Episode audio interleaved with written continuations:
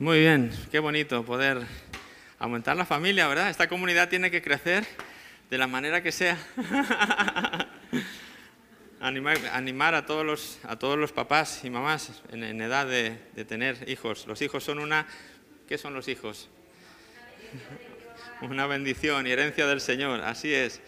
Eh, Bendito aquel que llenó su aljaba de ellos, ¿no? Como el arquero que mete todas sus flechas ahí y siempre tienes una flecha más para disparar. Entonces, y viendo cómo salen, ¿verdad? Tan guapos, vamos, yo sé que muchos ahora se van a animar. Hemos tenido una buena época ahora de varios niños, varios bebés en la iglesia, ¿verdad? Qué bonito es celebrar la vida y ver cómo vienen nuevas generaciones y, pues uno vive hasta donde vive y la fe tiene que continuar, y tiene que continuar a base de nuevas generaciones que vienen y toman la antorcha de la fe y la llevan incluso más lejos de donde nosotros hemos sido capaces de llevarla en nuestra propia generación. Así que bendecimos a los niños eh, para que hagan esa labor y que le pedimos en nuestro corazón que Nathan y todos los peques que están llegando eh, le conozcan en algún momento de su vida, conozcan aquel eh, que les ama, aquel que les ha dado la vida de una manera personal, de una manera íntima, ¿verdad? Y lleguen a hacerle su, Salvador y su Señor y como digo, pues sean nuevos obreros, nuevos eh, guerreros para el ejército de Dios. Muy bien, pues vamos a continuar, vamos a continuar con ah, todo lo que tenemos en esta mañana. Es el momento de donde escuchamos a Dios. Hasta ahora le hemos estado hablando, le hemos estado alabando y adorando y qué bonito. Cuánto me encanta el tiempo de alabanza y adoración. Yo sentía en esta mañana un, un, ambiente especial, no sé si tú lo sentías, pero yo sentía cantar más fuerte. Yo sentía como si hubiera aquí ángeles, que alguien más que nos estaba acompañando. No sé cómo decirlo, pero había un ambiente tan, tan bonito, ¿verdad? Y cuando así me imagino yo muchas veces el cielo, gente de todas las razas, lengua, tribu, nación, eh, todos sus manos levantadas adorando adorando al Cordero de Dios, adorando al Rey de Reyes, adorando al Hijo de Dios, ¿verdad? Coronado como Rey. Y bueno, me imagino que ese tiempo será eh, indescriptible. Y estos son pequeñas probaditas que el Señor nos permite tener aquí en la tierra. Eh, gracias por ser parte de esto y por poner ese énfasis en, expresarle al Señor lo que Él significa para ti, a través de esas canciones y a través de, de tu voz y de, tu expresión corporal y de todo lo que el Señor nos ha dado a cada uno, ¿verdad? Pero este es el momento no, de hablarle al Señor, sino de dejar que Él nos hable a nosotros. De esto se trata, ¿verdad? Es, un diálogo, la oración y la relación con Dios, en toda buena relación, tiene que, estar en, lo, tiene que ser en los dos sentidos, ¿verdad? Este es el momento en el que le pedimos, Señor, háblanos, que este mensaje en esta mañana sea para mí el primero y para todos como iglesia y podamos seguir avanzando en los propósitos que Dios tiene para nuestra vida como iglesia y en particular para cada uno de nosotros. Quiero hacer una oración para que el Señor en esta mañana cumpla ese propósito aquí en, nosotros. ¿Te parece? Señor, muchas gracias en esta mañana. Te damos por el milagro de la vida.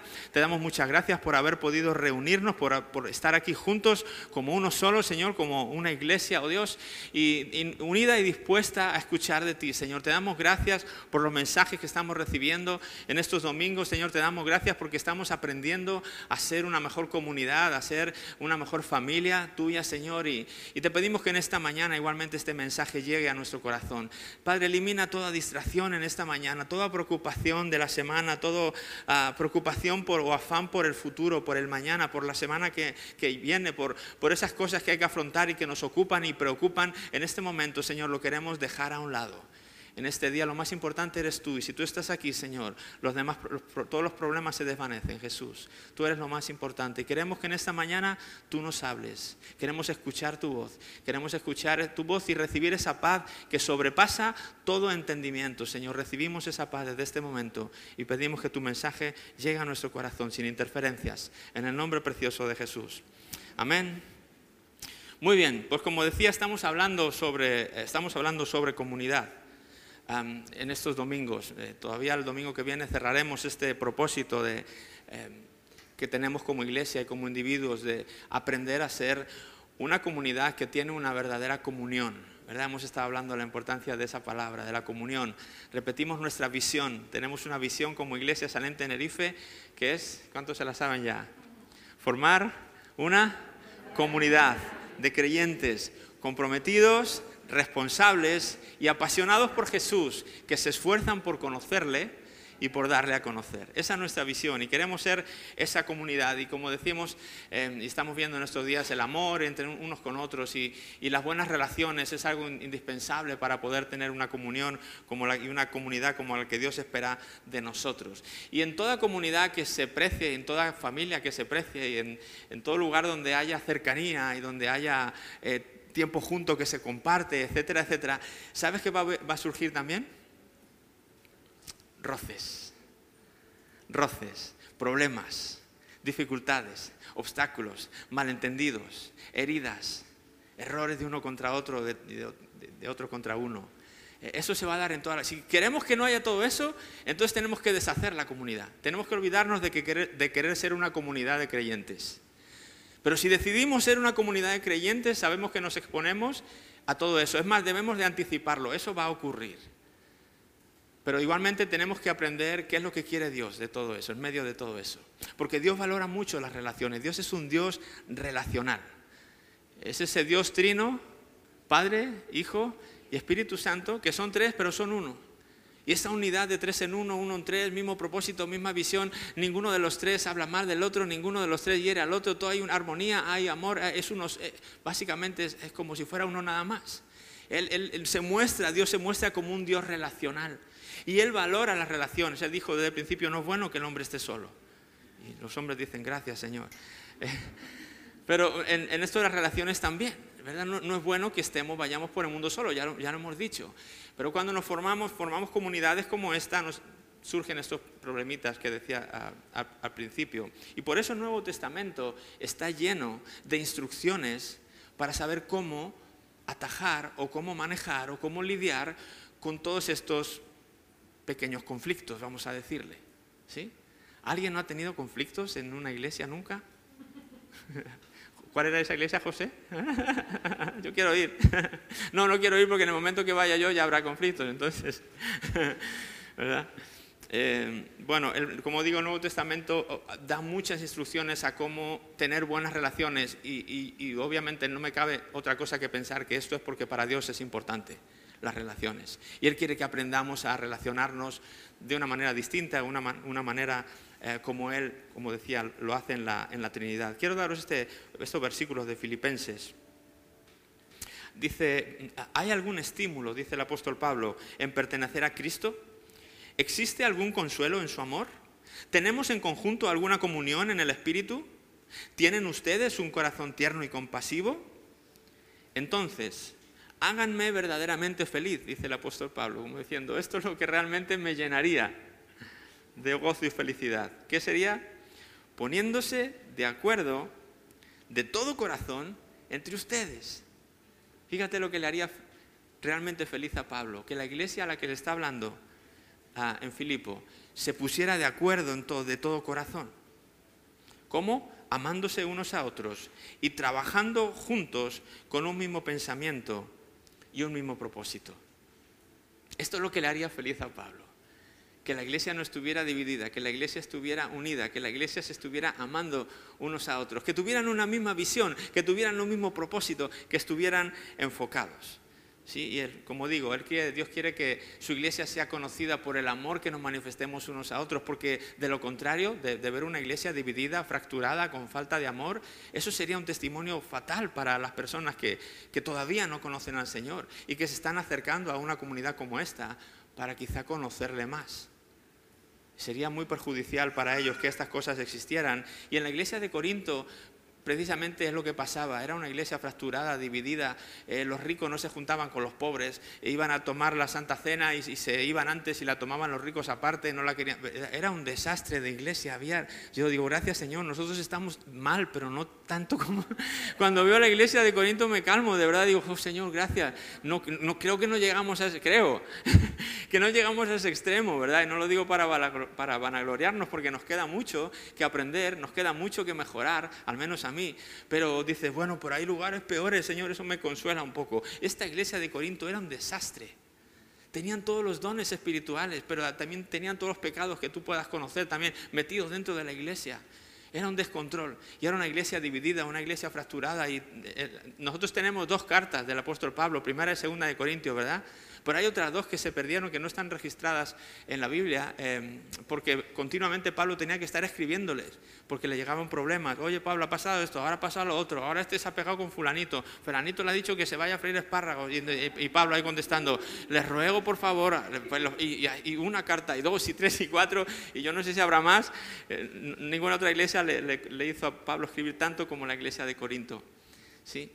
Entonces, eh, bueno, no es un consuelo, pero em, mira lo que les dice en 1 Corintios 1. Os ruego pues, hermanos, por el nombre de nuestro Señor Jesucristo, como diciendo ya, por favor, que habléis todos una misma cosa y que no haya entre vosotros divisiones sino que seáis, estéis perfectamente unidos en una misma mente y en un mismo parecer. En otro lugar, él les dice que, les achaca, eh, había divisiones, como está diciendo aquí, porque unos decían que eran de, Apolos y otros que eran de Cefas. Imagínate como aquí que algunos dijeran, no, yo soy de Juan Ángel, y otro dice, no, yo soy de Conchi, y, yo soy de José Josefa, y tengo mi grupo ahí, y, y no quiero nada con el otro grupo. Y todo esto pasaba dentro de la iglesia. Y Pablo les está diciendo, no, no, no, no, no, no es así, no es así. El cuerpo de Cristo no puede vivir así, no puede alumbrar afuera de esta manera. Tenemos que ser uno, tenemos que tener una misma unidad, tenemos que tener un mismo pensamiento, tenemos que tener amor. No puede haber divisiones. No puede haber bandos, no puede haber facciones dentro de la iglesia de Jesús. Somos un solo cuerpo, fuimos llamados a un solo cuerpo. Todos somos distintos miembros, pero de un solo cuerpo. Cada uno tenemos una función, pero somos un solo cuerpo. Y hemos de aprender a hacer todo esto. Hemos de aprender a ser pacificadores, como Jesús dijo, y no solamente pacíficos. Hay una diferencia entre ser pacificador y ser pacífico. Mateo 5.9 dice que Dios bendice a los que procuran la paz. En otra versión dice a los pacificadores.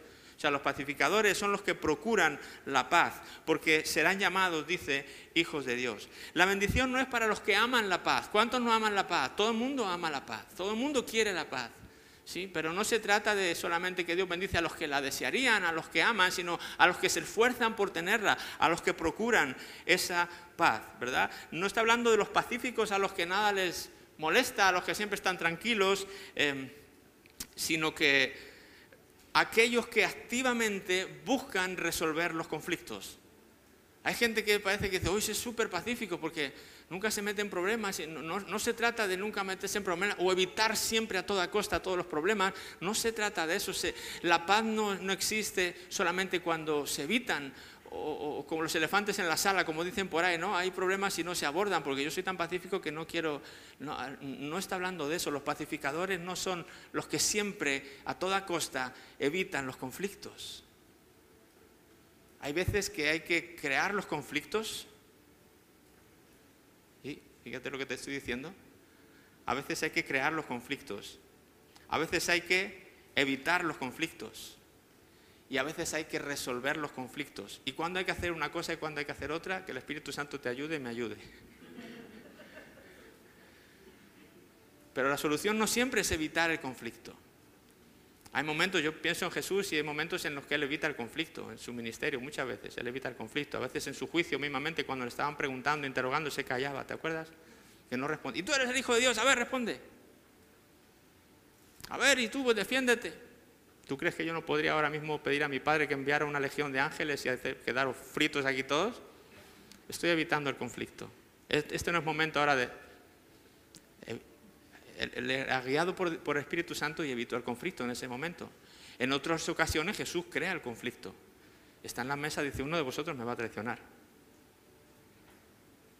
Un pacífico no hubiera dicho nada, ¿no? Vamos a haber conflicto con Judas, mejor uno de vosotros me va a traicionar. Cinco maridos has tenido, el que ahora tiene nuestro marido, se va a meter en problemas aquí, se está, creando conflictos. Mm. Hay momentos en que hay que crear, los conflictos y eso, es un pacificador también. Crear el conflicto por, resolver ciertas situaciones que no están bien y que quizás están perjudicando y haciendo un, daño mayor. ¿sí? Entonces hay, hay diferentes ocasiones, como digo, hay que evitarlo, hay que crearlo y a veces hay que resolverlo. Jesús muchas ocasiones resolvió los conflictos. ¿Cuándo? Porque uno, pues que el Espíritu Santo te ayude, eso digo. Uno de nuestros valores como iglesia es dependencia del Espíritu Santo. Para esto lo necesitamos más que nunca. Señor, ayúdame. Esto es algo que tengo que enfrentar, tengo que dejar pasar. Tengo que, ¿Qué tengo que hacer en esta situación? Ayúdame. Siempre para procurar la paz y siempre para procurar la unidad del lugar, de la iglesia, del cuerpo, de la, comunidad. Así que, eh, como digo, procurar la paz no es siempre apaciguar, no es siempre ceder, no es siempre dejar que nos pisen y que nos traten ah, pues, como un felpudo, ¿no? que la gente pase por encima. Eso no es ser, eso es ser pacífico, pero no pacificador.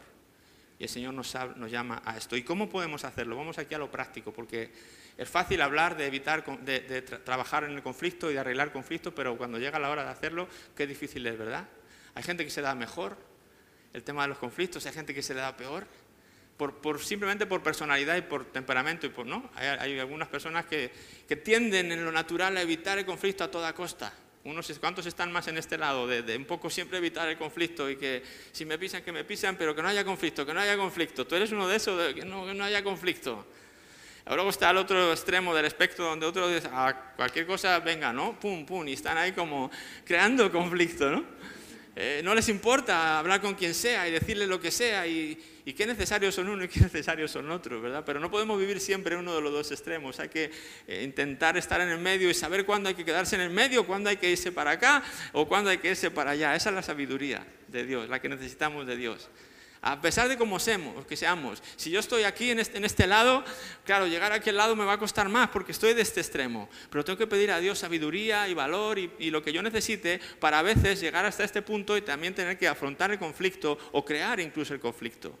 Y hay veces que aquellos que por naturaleza están aquí, les cuesta en un momento dado venirse a este extremo y decir, no, ahora no voy a, voy a callar la boca, no voy a decir nada, voy a evitar este conflicto, porque todo dentro de mí me está diciendo, a esto hay que confrontarlo, ¿verdad? Entonces depende de dónde estemos, nos va a costar más o menos, pero la idea, Señor, ayúdame a, a ser sabio de hacer en cada momento lo que sea necesario. Pero consejos, te voy a dar algunos consejos que podemos hacer para mejorar las relaciones unos con otros, ¿de acuerdo? Mejorar nuestras relaciones interpersonales. De eso se trata en esta mañana. ¿Cómo restauramos las relaciones? ¿Cómo restauramos el compañerismo cuando estas cosas, como digo, conflictos entran en nuestra iglesia y, surgen estos roces y surgen estas diferencias y surgen eh, heridas o lo que sea, ¿verdad? Que surja entre nosotros. Bueno, primero, habla con Dios antes que con la persona. Este es un consejo primero. Habla con Dios antes que con la persona. ¿Cuántas veces has tenido un conflicto con, una persona? Y ya te hablo de aquí, pero puede ser en tu familia, puede ser en tu trabajo, puedes sacar esto del contexto de la iglesia y aplicarlo a todas tus relaciones. Pero ¿cuántas veces tienes un problema con una persona y lo primero que haces es acudir a Dios, antes que a nadie? Acuérdate cuánto fue el último conflicto que tuviste con alguien, ¿qué hiciste? Probablemente muchas veces lo que ocurre es, ese conflicto te frustra. Yo he tenido un conflicto con Susana ¿verdad? Me he frustrado con Susana y de repente me he topado con Sergio en el camino y le he dicho, es que estoy, mira, estoy, estoy enfadado porque es que eh, acabo de tener un rollo con Susana que me ha hecho esto me ha hecho lo otro yo le he dicho y se ha enfadado, y no, ¿verdad? Y directamente, antes de hablar, al primero que se lo he contado ha sido a quién? A otra persona. Incluso además, quizá me, me ha ido la lengua de más y le he empezado a meter ahí de mis cositas de Susana que ya, pum, la sembré en el corazón de Sergio. Qué diferente es si yo tengo un problema con Susana y cojo y hago lo que hacía David en los salmos. Señor, Padre, ayúdame. No puedo con Susana, de verdad que, que no puedo con ella, que a veces me saca y a lo mejor soy yo el que estoy mal, Señor, pero te pido ayuda, yo te la pongo delante de esa, cámbiala lo que tengas que hacer con ella, Señor, pero ayúdame porque yo no quiero estar mal con ella. Eso es lo que hacía David. Te encuentras en los salmos donde él abría su corazón en canal con el Señor y decía, me siento así, me pasa esto, ventilo contigo, Señor, porque eres con el que mejor puedo, es el lugar más seguro donde yo puedo ventilar. Cuando yo hago eso, nadie más se entera, porque lo hago en mi cuarto y cierro la puerta y presento mi relación, mi rollo con Susana, primeramente al Señor. Y quizá en ese tiempo con el Señor, el Señor ablanda mi corazón, incluso empiezo a decir, bueno, sí, al final es buena chica, Señor, y, gracias por ella, y mira, la verdad que ha hecho tanto por mí, y quizá la siguiente vez que la veo, lo que le iba a decir, ya se lo digo de otra manera, oye, Susi, eh, tomamos un café, lo que sea, ¿verdad? ya tengo otra actitud, ya, ya ventilé, ya ventilé con el Señor, ¿por qué? Porque hablé primero con Él, antes que con ninguna otra persona o con ella misma. A veces vamos a afrontar el conflicto, vamos directo con la persona y, Dios se queda fuera de la ecuación. Y nos llamamos cristianos y nos llamamos creyentes en Dios, pero no le incluimos en este tipo de cosas. Sí, y es el primero a quien debemos ir. Y los salmos te van a ayudar. Léete el libro de los salmos y verás ahí cómo los salmistas hacían eso, ventilaban sus, angustias, sus preocupaciones, sus males entendidos, sus rollos, sus con el Señor. Señor, tú primero. Tú eres mi roca, tú eres mi esperanza, ayúdame, ¿verdad? Y te das cuenta que quizá ella lo ha hecho mal, pero yo también lo he hecho mal y el Señor me lo muestra y es clave que podamos hacer esto. Pero cuántas veces no lo hacemos y vamos con una... Y a lo mejor después de Sergio, para mi casa, me encontré con Grecia y luego, no, vengo ahí de hablar con Sergio porque es que es... Y ya van dos, y luego tres, y, y al final a Dios ni voy. Y termino hablando con 30 personas de Susana y a Dios ni le he dicho una palabra. Y luego quizás voy y oro con el Señor y resulta que Susana no estaba tan equivocada, al final fue un malentendido, quizás fui yo que la entendí mal, pero ahora ya me falta valor para ir a Sergio, a Grecia, a Natalia, a todo el mundo al que yo le hablé mal de Susana, decirle que ahora que no era así, que ya lo dejo pasar. ¿Y qué daño nos hacemos de esta manera? ¿Todo por qué? Por no haber ido a hablar con Dios. Primeramente, antes que nada, lleva tus conflictos, lleva tus conflictos al Señor, ponlos delante de Él antes de hablar con las personas.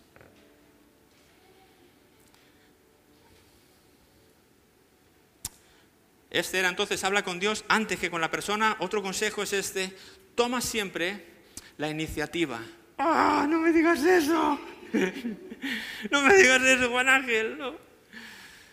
Que venga el otro. Yo soy de los que me vengan, mejor, ¿no? Yo prefiero que me vengan antes que yo. No, no, no, no. En los conflictos, en los conflictos tomemos la iniciativa vamos a la hora de arreglar los conflictos, vamos a tomar, intentar tomar siempre la iniciativa, al margen de quien haya tenido la culpa. Pero si es que el culpable ha sido él, si es que yo no le he hecho nada, decimos a veces, ¿no?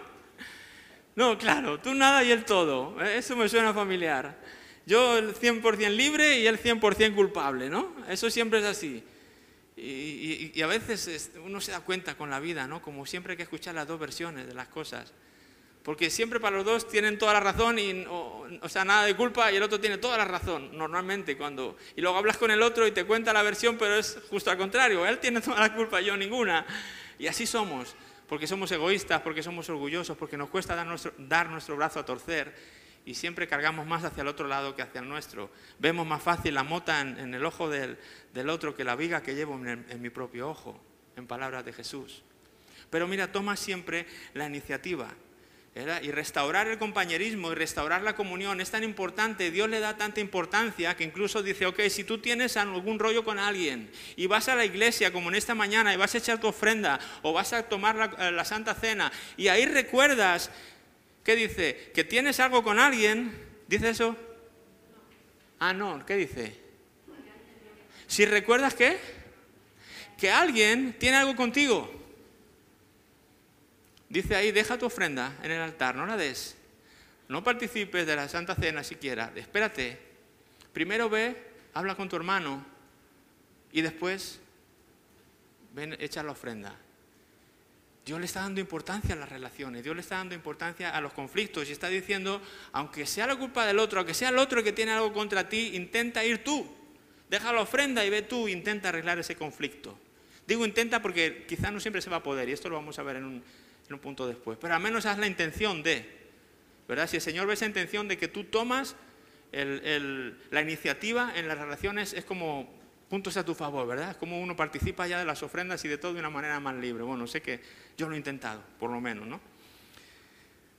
Este es el versículo que te decía, Mateo 5, 23 y 24. Por lo tanto, si presentas una ofrenda en el altar del templo y de pronto recuerdas que alguien tiene algo contra ti, deja la ofrenda allí en el altar. Anda, reconcíliate con esa persona y luego ven y presenta tu ofrenda a Dios. No demores el arreglar los asuntos con otro. No se ponga el sol sobre vuestro enojo, dice otra versión por ahí. Intenta arreglarlo en el día, si es posible. Haz el esfuerzo, toma la iniciativa para que en ese mismo día donde ha surgido el conflicto o que tú te has acordado que alguien tiene un conflicto contigo o tú con él, intenta en ese mismo día ir a arreglarlo. No dejes que pase el tiempo. En esto de los conflictos y de las heridas, el tiempo no lo cura todo. El tiempo más bien infecta las cosas. ¿Mm? El tiempo infecta los conflictos y las heridas más que sanarlas. Ya sabéis que se dice eso, ¿no? Ah, el tiempo todo lo cura. Hay heridas que no se curan con el tiempo, hay heridas que se curan siendo intencional y buscando a la persona e intentando arreglarlo. ¿Sí? Eso es, como se curan las heridas. Y como toda, sé sabio también, ¿verdad? Sé sabio también, como Jesús nos habla, ser sencillos como palomas, pero astutos como serpientes. Busca el momento ideal para hacerlo. Hay veces que tú vas a ir a una persona y la otra persona está caliente. Solo de verte se le, van, se va le va a bullir la sangre. No vayas ahí, espérate. Entonces ahí deja pasar un día, deja que el sol se ponga. O como hacíamos cuando éramos pequeños. ¿Te acuerdas cuando estabas en la escuela y te daban una mala calificación, una mala nota y te la tenían que firmar los papás? ¿Te acuerdas de esos momentos? ¿Cuántos se acuerdan de esos temibles momentos donde tenías una nota pésima y te hacían que tus padres te la firmaran? Y luego la, tenías que entrar a, entregar la hoja firmada al maestro. ¿Cuántos se acuerdan de esos momentos? Bienvenidos a EGB, a mi infancia, ¿verdad? ¿Te acuerdas, Cristian? Cristian está sintiendo. ¿Qué hacías? Yo, por lo menos lo que hacía yo, pero imagino que esto era algo de dominio público. Eh, tenías la nota y llegabas a casa, el camino a la escuela a casa, ya ibas, uff, a ver cómo le entro, ¿verdad? A ver en qué momento, a ver cómo lo hago. Entonces abrías la puerta, hola, ahí va. Hola papá, hola mamá, estoy en casa. Y tú buscando ahí el, el, eye contact, como dicen los ingleses, ¿no? El contacto visual. Cuando ya lo veías, hola mamá o papá, quien fueras a dársela, ¿qué tal, hijo? Y tú veías ahí al momento cómo estaba la mamá, cómo estaba el papá. Hay momentos que, ¡eh, pasa! Tengo te he hecho la mejor comida. O tu papá, ¡qué buena noticia que me Lo veías como de buen ánimo, decías, este es un buen momento ahora, ¿verdad? Decía, oye, mira, tengo ahora que tengo que comentar, mira, pero si entrabas y veías el ambiente extenso, el ambiente serio, o había habido una mala noticia en la casa, ¿qué hacías? Uh, una mala noticia encima de otra, mejor no va a ser que se la doy mañana. ¿Y qué hay de comer? Y te ibas a tu cuarto con la nota en el bolsillo y decías, a ver si mañana encuentro un mejor momento. ¿Sí? ¿Te pasaba eso también a ti? Es sabio también cuando vas a arreglar conflictos con alguien, un poco sondear esto. Hola, ¿cómo estás? Y si te dice bien, pues di, ah, ok, pues a lo mejor mañana, ¿no? Y eh, quizá en otro momento, ¿cómo estás? Bien, ¿y tú? Oh, ahora, a ver si ahora puedo. Mira, oye, quería... Seamos sabios también, ¿verdad? Podamos, hacer, ser espirituales, pero también ser prácticos y ser sabios. Así que este es el segundo consejo, toma siempre la iniciativa. No esperes siempre a que sea el otro el que venga a ti. Ve tú, ve tú a él, ve tú a él. Aunque tengas, según tú, aunque el otro tenga la culpa, toma la iniciativa. El tercer consejo, sé comprensivo. Sé comprensiva, seamos comprensivos, usemos nuestros oídos y no solamente nuestra boca. Cuando hay conflictos, estamos intentando arreglarlo y quizá ya en la mente lo que le vamos a decir, lo que le, es, todo va, va, por la boca. Pero cuántas veces en el conflicto uno va con los oídos súper abiertos. Pocas veces, ¿verdad? Cuesta más ir con los oídos atentos. Pero para ser comprensivos necesitamos abrir nuestros oídos más que nuestra boca y ver realmente cuáles son los sentimientos de la otra persona en el conflicto. ¿Qué, está, ¿Qué, está, sintiendo la otra persona por el conflicto que hemos tenido? ¿Qué está pasando en su corazón? ¿Cómo se está sintiendo? Intentar no solamente ocuparme de, hablar yo, sino de poder ver qué hay en su corazón y escuchar con atención cuáles son esos sentimientos y enfocarme también en eso y no solamente en lo que ha pasado. Ok, pasó esto, pasó aquello, pero ¿cómo se está sintiendo la persona? Es importante ver eso. ¿De acuerdo? Para, para poder no solamente arreglar el conflicto, sino también la relación, como digo. Empezamos con la compasión y no con las soluciones. Empezamos con la compasión y no con las soluciones. Busca primero en el conflicto, cuando vas a hablar con alguien, el poder ver cómo se está sintiendo esa otra persona, qué está pasando en su corazón. ¿De acuerdo? Que él ha podido, quizá, quizá lleva razón y la otra persona fue culpable, 100% y tú 0%, puede ser, pero quizá cuando hablas intentas comprender su corazón, quizá te das cuenta de que ese día le pasó algo terrible. Y dices tú, Buf, pues entonces no me extraña que me hablara así o que me hiciera aquello, porque si a mí me hubiera pasado lo que le pasó a él, ahora entiendo por qué, ah, quizá, ¿no? Pero todo pasó porque quisiste conocer sus sentimientos también. Fuiste con la compasión y no solamente con las palabras y con las soluciones para arreglar el, asunto, ¿de acuerdo? Entonces, este punto, entonces, sé comprensivo. Voy a pasar al siguiente. Confiesa, esto es poderoso también, confiesa tu parte en el conflicto. Como he dicho antes, son muy pocas veces las que 100 y 0. ¿verdad? Uno no tiene nada de culpa y el otro tiene 100% de culpa. Bueno, en, caso, en las discusiones matrimoniales normalmente sí, ¿verdad? Las mujeres siempre son el 100% y los hombres somos 0%. ¿Cuántos me apoyan aquí? Varones, por favor, aquí. No, no, no, nada que ver.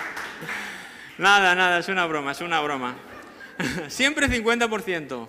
O siempre échate tú el 60 y al otro 40, ¿vale? Y en casa, en casa al revés, los matrimonios al revés. Yo en mi experiencia normalmente siempre tienen más razón ella que yo. Esa es la verdad. ¿verdad? Em, pero confiesa tu parte, sea cual sea, sea cual sea el porcentaje de culpa que tengamos, confesemos también esa parte en el conflicto. Si queremos eh, restaurar una relación, tenemos que admitir también nuestros propios errores, no ir con la idea de que es que toda la culpa es suya. Quizá puedes empezar diciendo, mira, yo sé que esto lo hice mal también, ¿verdad? Puedes decirle lo que tú crees que el otro ha hecho mal, pero mira, yo sé que también esto... Eh, y sobre todo si has hecho el punto uno donde has ido a Dios con ese problema antes, muchas veces es ahí donde Dios te dice, tú también has hecho esto, esto mal. Es en oración, es donde uno se da cuenta de que es que yo tampoco le hablé bien, o es que yo fui desconsiderado en este tema, no supe ver esto, no me supe poner, no sé cuál sea la relación, no estoy hablando aquí genéricamente. Pero es, poderoso cuando vamos diciendo, mira, yo, yo sé que he tenido parte de culpa en esto y, y, vas y te, disculpas sinceramente, como decía antes, cuando intentamos ver también nuestra viga y no solamente la paja del otro esto de, la oración es clave porque todos tenemos puntos ciegos o ángulos muertos, como en el coche, ¿verdad? Eso, ya sabéis eso de los, que no son conductores, los coches tienen los espejos retrovisores y cuando tú te asomas por el espejo retrovisor ves gran parte, pero hay un ángulo que lo llaman el ángulo ciego o el ángulo muerto, ángulo ciego, ¿verdad? Donde, hay, eh, donde tú no ves desde ahí, aunque tú ve, mires por el espejo, no estás viendo esa parte y, por lo tanto si te vas ahí puedes causar un accidente, hay que tener cuidado con esos ángulos. Y en nuestra vida pasa igual, todos tenemos ángulos ciegos de estos o muertos en nuestra vida y no los vemos, por mucho que miramos nuestra propia vida, no los vemos. Creemos que estamos bien, creemos que no viene ningún coche, creemos que no hay peligro, pero el peligro está ahí. Tenemos cosas erróneas en puntos débiles en nuestro ser, pero cuando vamos al Señor primeramente y ponemos el caso delante de Él y oramos por la otra persona, es ahí donde el Señor nos dice, tienes este punto ciego, tienes que tener cuidado con esto. Tú también tienes parte de culpa en esto y en esto. Y ah, Señor, pues es, es verdad. Y ya cuando vamos a hablar con la persona, entonces podemos ir, como he dicho antes, siendo más comprensivos, podemos confesar también esa parte de culpa que quizá en un problema no la habíamos visto. Es ahí donde le podemos pedir al Señor, Señor, estoy siendo poco realista con esta situación, estoy siendo insensible, dime cuál es la parte de culpa que yo tengo, es verdad. Y en ese tiempo de oración con el Señor es donde podemos ver todo esto, que si yo voy directamente con la persona, probablemente no, lo voy a ver. Como digo, la confesión es poderosa para la reconciliación. Cuando yo reconozco mi parte de error, ¿sabes lo que pasa en el corazón del otro? Es como lo de la blanda respuesta. O sea, ¿conocéis el versículo de la blanda respuesta? Que dice que cuando alguien te habla mal y tú respondes blando, tú respondes tranquilo, dice que la ira se aplaca, ¿no? La blanda respuesta aplaca la ira. Cuando tú vas a un conflicto, vamos a arreglar un conflicto con, con otra persona y vamos a ir reconociendo y confesando nuestra parte de error, es como que el otro se baja, ¿no? Te habrá pasado si eres conductor también. Si has tenido ahí un roce con algún otro coche y tú, le haces, ¿verdad? Pero si dices, a veces, metemos la pata y nos hemos salido y decimos, ¿y, el otro qué?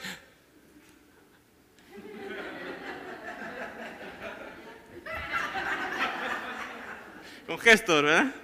Sí, cuando a veces ve, eh, el otro, el otro está esperando que tú también vayas, yo, tú tienes la culpa, porque siempre en los conflictos vamos así, tú tienes la culpa, y el, el, coche también. El otro coche siempre tiene la culpa, ¿no? Me río porque yo, yo luego me, me, meto en el coche y me transformo. Me para la policía y los, rebato, ¿verdad? ¿Te acuerdas que una vez le rebatí a la policía y todo y no, no, tenía razón? Me puse a rebatir con el policía como si yo tuviera razón y era obvio. Era como para que me hubiera dicho el policía, cállese la boca. Pero yo que... Bueno, eso es otra aparte. Pero, pero sí, el hecho de poder ir reconociendo nuestra parte de culpa, vamos a hacer que la otra persona pues también un poco se venga abajo y diga, bueno, pues, y quizá él también dice, oye, pues yo también fui duro contigo, yo también tengo...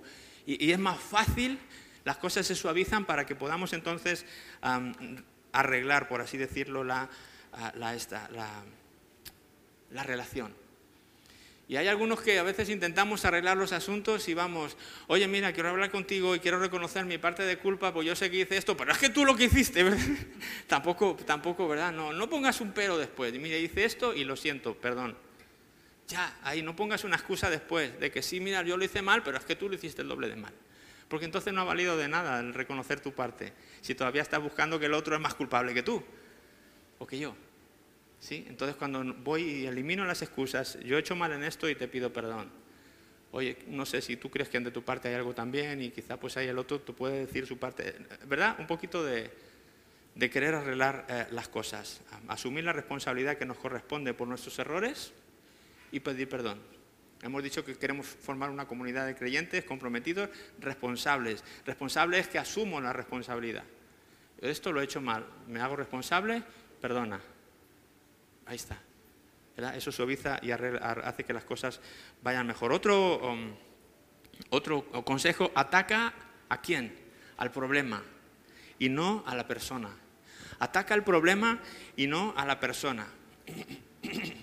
Hay dos cosas hay dos cosas incompatibles.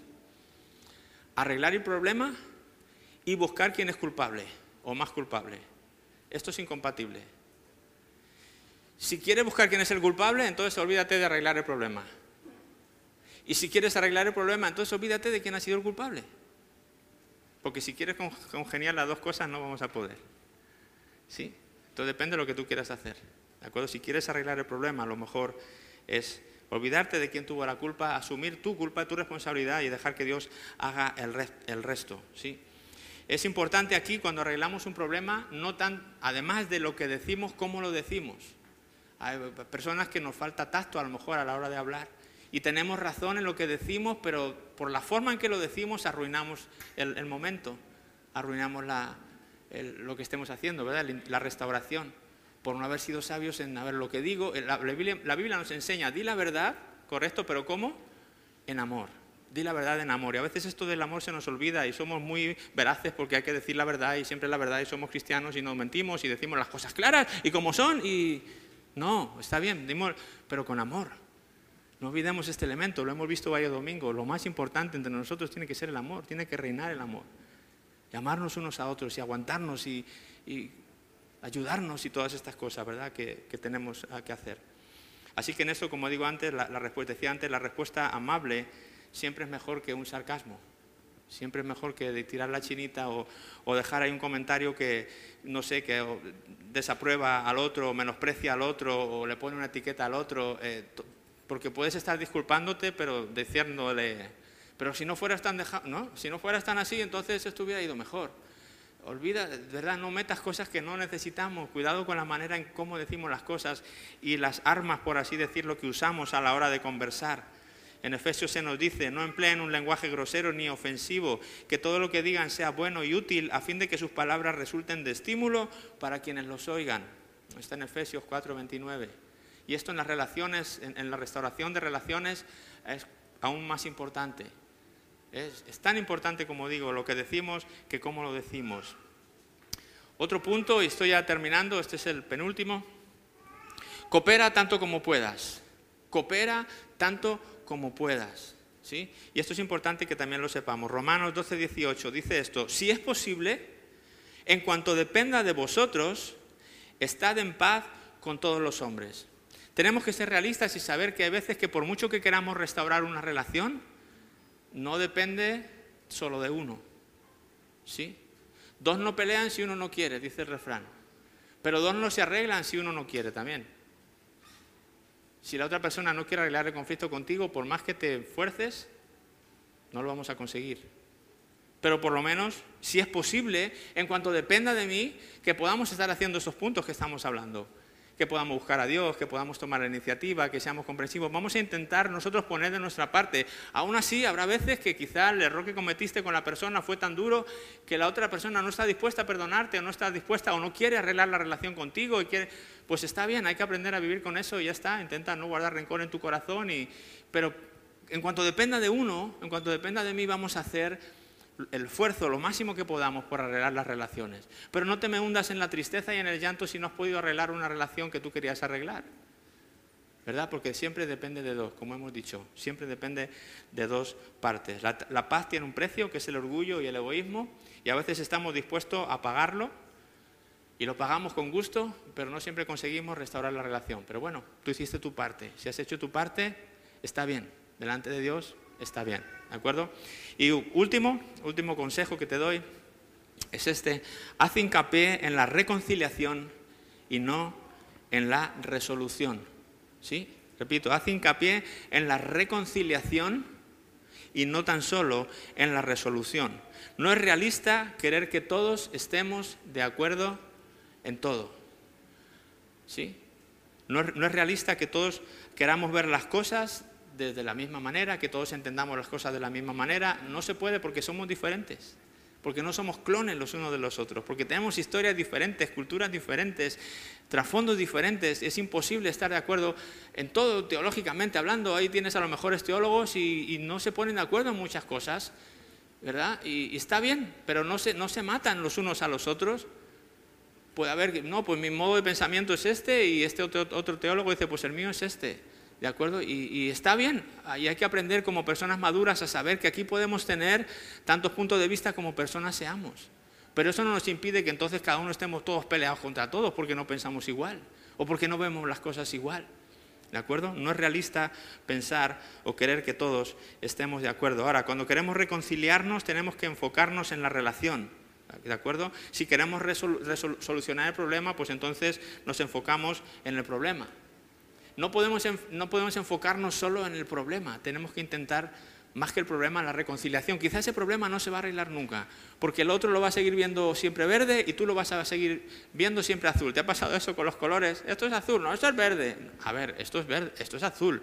No, no, es verde, ¿no? ¿Os ha pasado ese tipo de... Y por más que tú lo veas verde, el otro lo ve azul. Y por más que el otro lo vea azul, tú lo ves verde. Entonces, ¿qué vamos a hacer? ¿Nos tiramos de los pelos porque no nos ponemos de acuerdo que eso es verde o es azul? ¿Qué hacemos? ¿Nos peleamos? ¿Vamos a una iglesia diferente cada uno entonces? ¿La iglesia de los verdes y la iglesia de los azules? ¿O qué hacemos? Grupos de hogar de los verdes y grupos de hogar de los azules. Y esto no se hablan con los de Villarriba y los de Villabajo, ¿no? Eh, y rivalidad, Madrid-Barça, y aquí no nos, no nos hablamos. La gente se sorprende cuando yo digo que soy del Atleti y después del Madrid. Porque supuestamente los del Madrid y los del Atleti están peleados. Pues ¿por qué? ¿Por qué hay que estar peleando? ¿Por qué hay que hacer bandos? ¿Por qué no podemos dejar que uno lo vea verde y yo lo vea azul y decir, qué bueno, vamos a tomar un café, vámonos? Y, ver que en otra cosa mm, lo vemos rojo los dos. Oye, esto lo ve rojo, yo tengo, ¡ay, qué guay que esto lo vemos rojo, tío! Vamos a celebrar el punto rojo este. Y seguimos siendo amigos, aunque él lo vea verde y yo lo vea azul. No pasa nada. ¿Verdad? Porque estamos buscando la reconciliación antes que la resolución del problema. ¿De acuerdo? ¿Entendemos esto? Es importante buscar la, resolución, ah, perdón, la reconciliación antes que la resolución. Se pueden restablecer las relaciones incluso sin haber resuelto las diferencias. ¿De acuerdo? Yo te animo a eso. Quizá hay problemas que tú has tenido con otras personas o roces que has tenido porque no os ponéis de acuerdo en un punto y eso se ha dejado tocado, como, como los barquitos, ¿no? Tocado y tocado y como ya no nos ponemos de acuerdo ya estamos toda la vida tocados. No, podemos ir y arreglar nuestras diferencias, dejar de estar tocados pero tú lo de tu manera, yo de la mía, y no pasa nada. Te amo igual. Habrá otras muchas cosas en las que estemos de acuerdo. ¿Qué importa que en X punto tú lo veas así, yo no lo vea así? Da igual. Podemos dejar nuestro orgullo y pensar que a lo mejor pues era verde aunque yo lo vea azul. Pero ¿cuánto nos cuesta, no? Pensar que lo nuestro es lo que es. Y es importante arreglar nuestras diferencias con las personas, aunque las diferencias sigan ahí. ¿Verdad? No te preocupes si hay diferencias con otro, tu grupo de hogar o aquí dentro de la iglesia. No te preocupes si es que el otro lo ve así yo lo veo asado, es que en España se hacen así y en Venezuela se hacen asado, en, digo Venezuela y España porque son los grupos más representativos que tenemos aquí, ¿verdad? Pero Colombia, ahora que están viendo Colombia o de otros lugares, y a veces estos choques culturales, ay, no, es que yo no me junto porque es que ellos lo ven así, ellos lo ven asado. Bueno, está bien que lo sigan viendo así y yo lo sigo viendo asado, no pasa nada, pero podemos ser amigos, podemos irnos a tomar algo, podemos celebrar, podemos venir aquí y buscar qué tenemos en común, podemos pensar que Dios es el Padre tuyo y como mío, que somos hermanos que tenemos una salvación, que tenemos un propósito, que vamos a alcanzar este pueblo juntos y aún así seguir viendo cosas distintas, no pasa nada. Celebremos las diferencias. Dios quiere unidad, no quiere uniformidad en la iglesia. La iglesia no tiene que ser todos clones del pastor, ni clones de nadie, ni todos iguales. Qué bueno, celebremos la diferencia, las culturas, los sabores, todo lo vamos a celebrarlo, no pasa nada. Ahora, pero estemos unidos en intención, seamos de un mismo pensamiento, seamos de un mismo sentir, tengamos una misma meta, luchemos juntos por alcanzar esta ciudad y por todos los que todavía no conocen al Señor y dejemos las tonterías que a veces el diablo viene a traernos a la mente para separarnos, para dividirnos, para frustrarnos, para enojarnos unos con otros y dar una imagen pésima a la ciudad de Weimar. Vamos a ser tan tontos, perdón de la expresión, de caer en esas trampas tan inocentes del enemigo. Yo creo que aquí tenemos, lo sabemos hacer mejor, yo no sé tú, pero yo creo que aquí somos una comunidad que sabemos hacer mejor que eso, que sabemos reconocer al enemigo en cuanto le vemos el rabito por ahí asomando. Decimos, no, esto, esto ya sé de dónde viene, pero esto no va a impedir que podamos seguir formando lo que queremos formar, una comunidad excelente, una comunidad eh, abierta, una comunidad que da a conocer al Señor, que se esfuerza por conocerle y estar de acuerdo en esa unidad que tenemos dentro de esa visión. No sé si tú estás de acuerdo con eso o no. ¿Sí?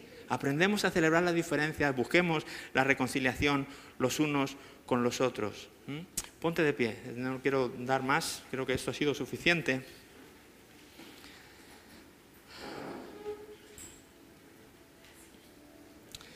Yo solamente quiero dejar ahora un minuto, quiero dejar un minutito solo para que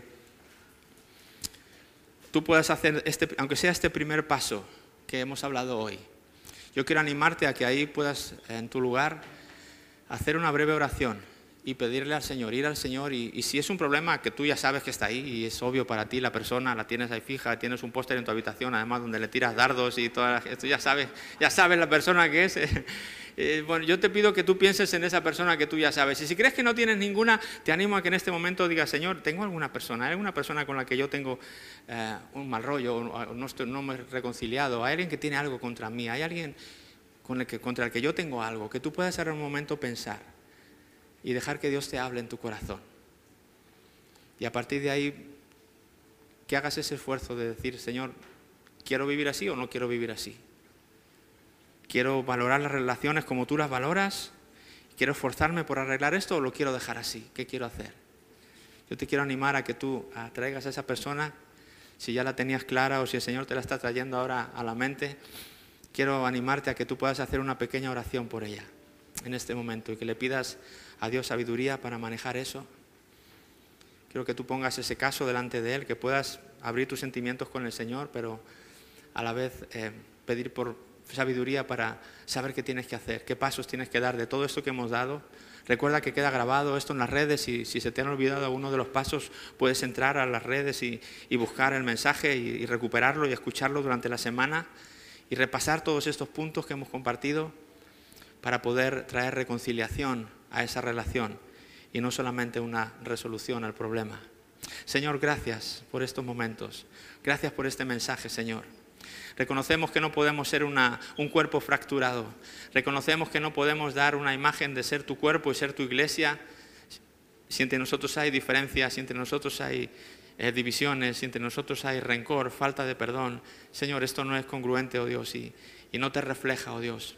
Queremos ser una comunidad atractiva para el mundo, Señor. Queremos ser una comunidad que brilla en lo alto de una colina y, otras personas acuden a esa luz, Señor. Queremos ser esa sal que realmente da sabor al lugar donde va. Queremos ser una comunidad atractiva para que otros se encuentren contigo primeramente, Señor Jesús. Ayúdanos a poder trabajar en esto. Ayúdanos a restaurar, a reconciliar, Señor.